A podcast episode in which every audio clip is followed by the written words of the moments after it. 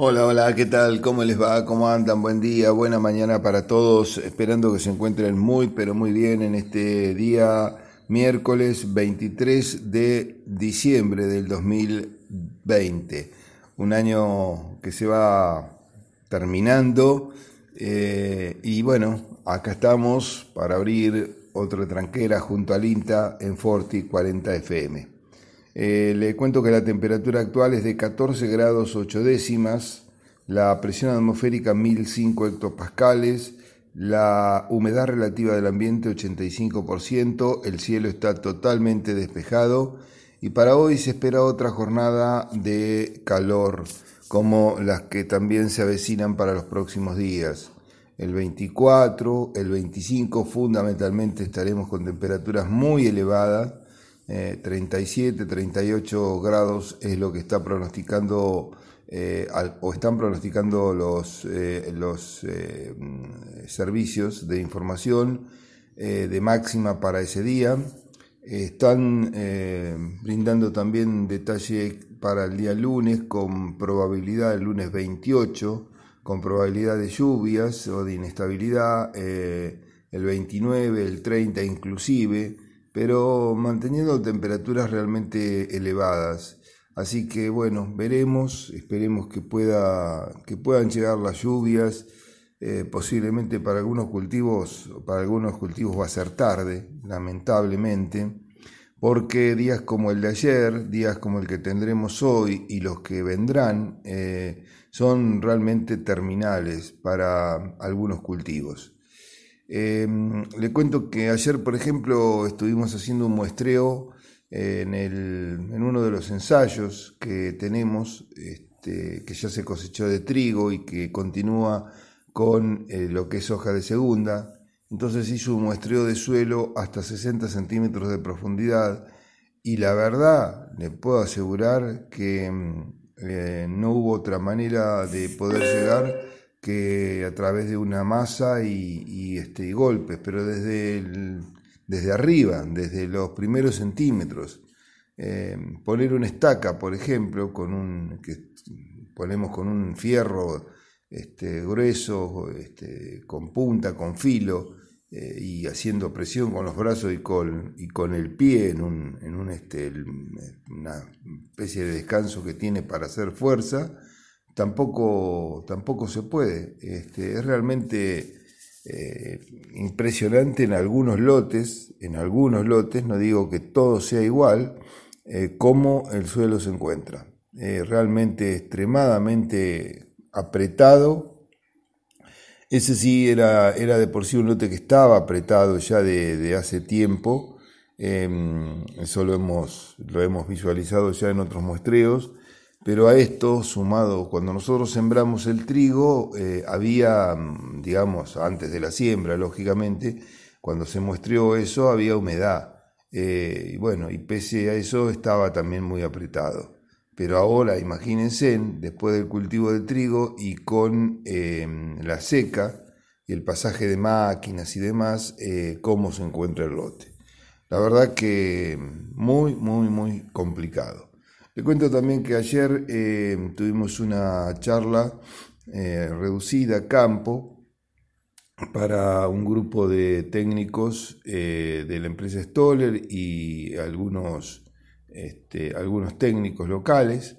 hicimos una breve charlita a campo, seríamos 10 personas, no más, bien distanciado en el medio del campo, donde charlamos un poco de fertilidad y este, visualizamos algunos, algunas parcelas de ensayos que también estamos llevando adelante en esta campaña.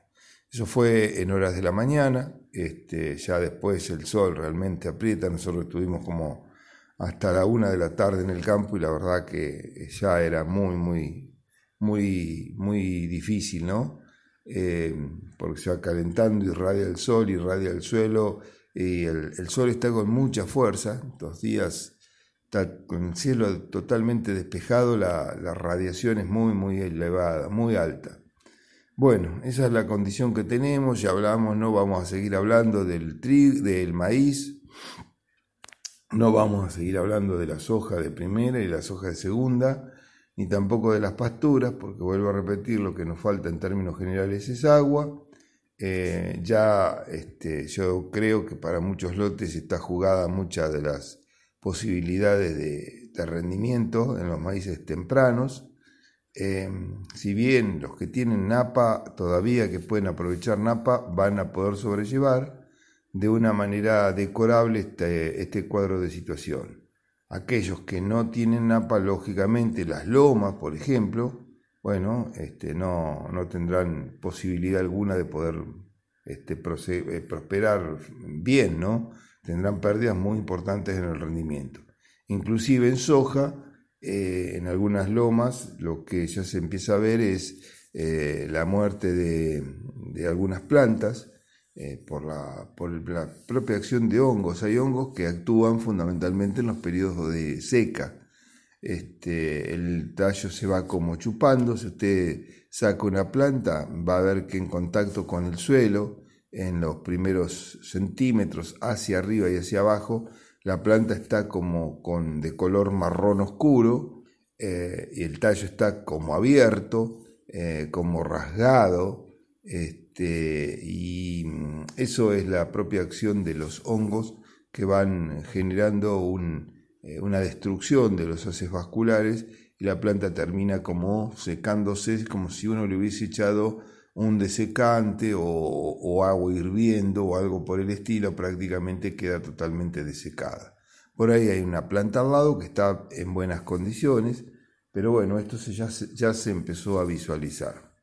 Otra cosa que también se empezó a visualizar, estaba muy, muy leve, pero se empieza a ver, es la presencia de trips. Em, es común que en, periodos secos, como el que estamos teniendo, este tipo de eh, plagas pueda prosperar. El trips es muy chiquito, es muy, muy chico, hay que mm, ver si uno tiene una lupa como para poder Eh, verlos eh, con un aumento, tomar hojas, las hojas van tomando una coloración también media marronada, eh, media marronada. Generalmente lo vamos, va a ver desde la parte de abajo de la planta y si uno saca esas hojas y las ve, puede ser que la hoja tome una estructura más coriácea también. si la saca y las ve con una lupa va a ver eh, los eh, ácaros, eh, los trips, perdón, de color blanco, muy chiquitos, que son los que van provocando bueno, la, afección en la planta. Puede haber este, ah, arañuelas también, no, yo no vi, no vi esto, pero es posible que en este periodo de seca la arañuela prospere más fácilmente. En general va tejiendo telas, eh, hay de distintos tipos, pero una muy habitual es de color rojo. Eh, vive en comunidades, entonces no, no es que está en todo el lote, sino que va a encontrar a lo mejor algún sector donde hay dos, tres, cuatro, cinco plantas juntas, eh, va en su máxima expresión, va tejiendo toda una tela, la planta se va poniendo de un color medio blanco, medio grisáceo, y eso se debe a que no tiene oxígeno, que no puede, no puede este, respirar bien, que no puede llegar la luz correctamente por la tela. Esa tela es muy como impermeable. Si usted tira alguna, pasa con una mochila, por ejemplo, eh, con gotas pequeñas, va a ver que las gotas quedan en la, en la tela, pero no penetran.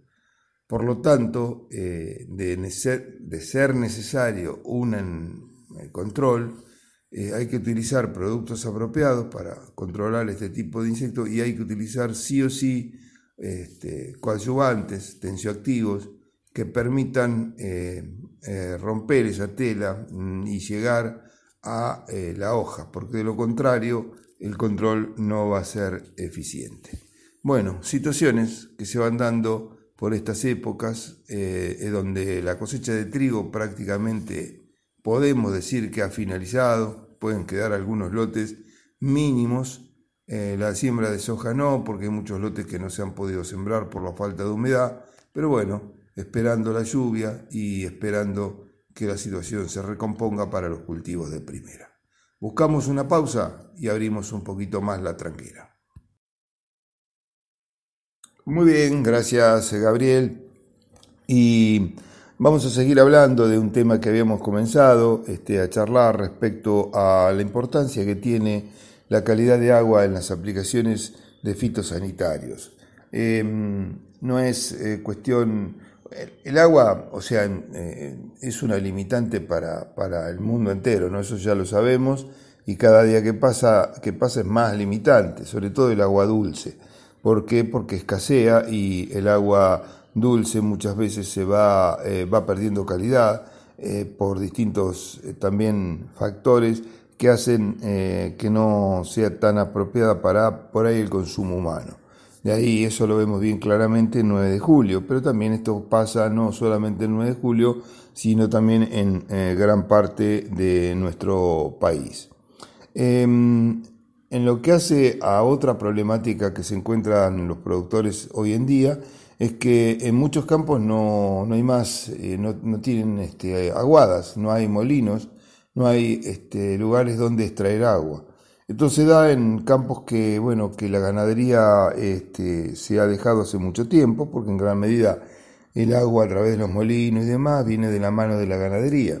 Pero muchos campos este, han desistido de la ganadería, eh, la despoblación rural es extremadamente grande, la ganadería eh, sin gente es muy difícil de poder llevarla adelante, o sea, sin gente me refiero eh, a que uno vaya de vez en cuando, no, no puede porque hay que, para hacer una ganadería realmente buena. Por ahí hay campos que en otras épocas tienen lagunas, este, que trabajan, em, digamos, con una eficiencia muy, muy baja de producción. Entonces este, los animales están, están este, en lotes que, bueno, sin molino no anda o tienen agua de una laguna y este, si pastorean en, digamos, en lotes muy grandes, donde, bueno, el pasto siempre algo va a haber.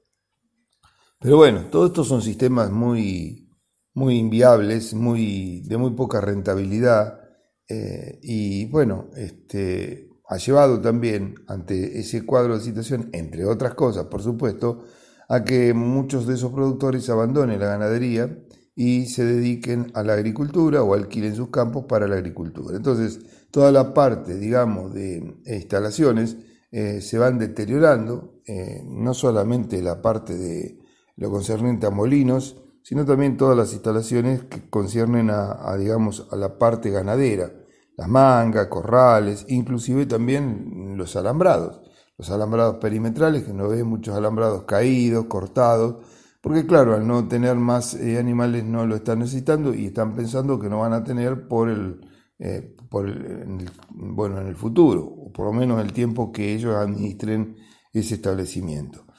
Em, eso lleva a que los, eh, a las aplicaciones busquen muchas veces dos o tres cosas así groseras o que tengan algunas problemáticas.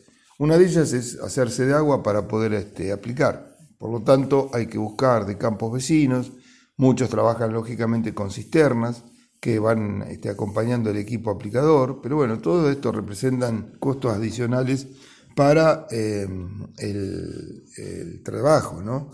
Porque ya no es la máquina la que tiene que ir, sino que la máquina más un eh, camión, un tractor tirando una cisterna que también está consumiendo combustible, etcétera, etcétera ir acompañando la máquina para poder abastecerla. Y el otro punto en el cual se popularizó, y yo creo que en gran medida viene de la mano de esto y de la eficiencia de trabajo también, es la utilización de volúmenes bajos de aplicación, volúmenes de caldo total bajos.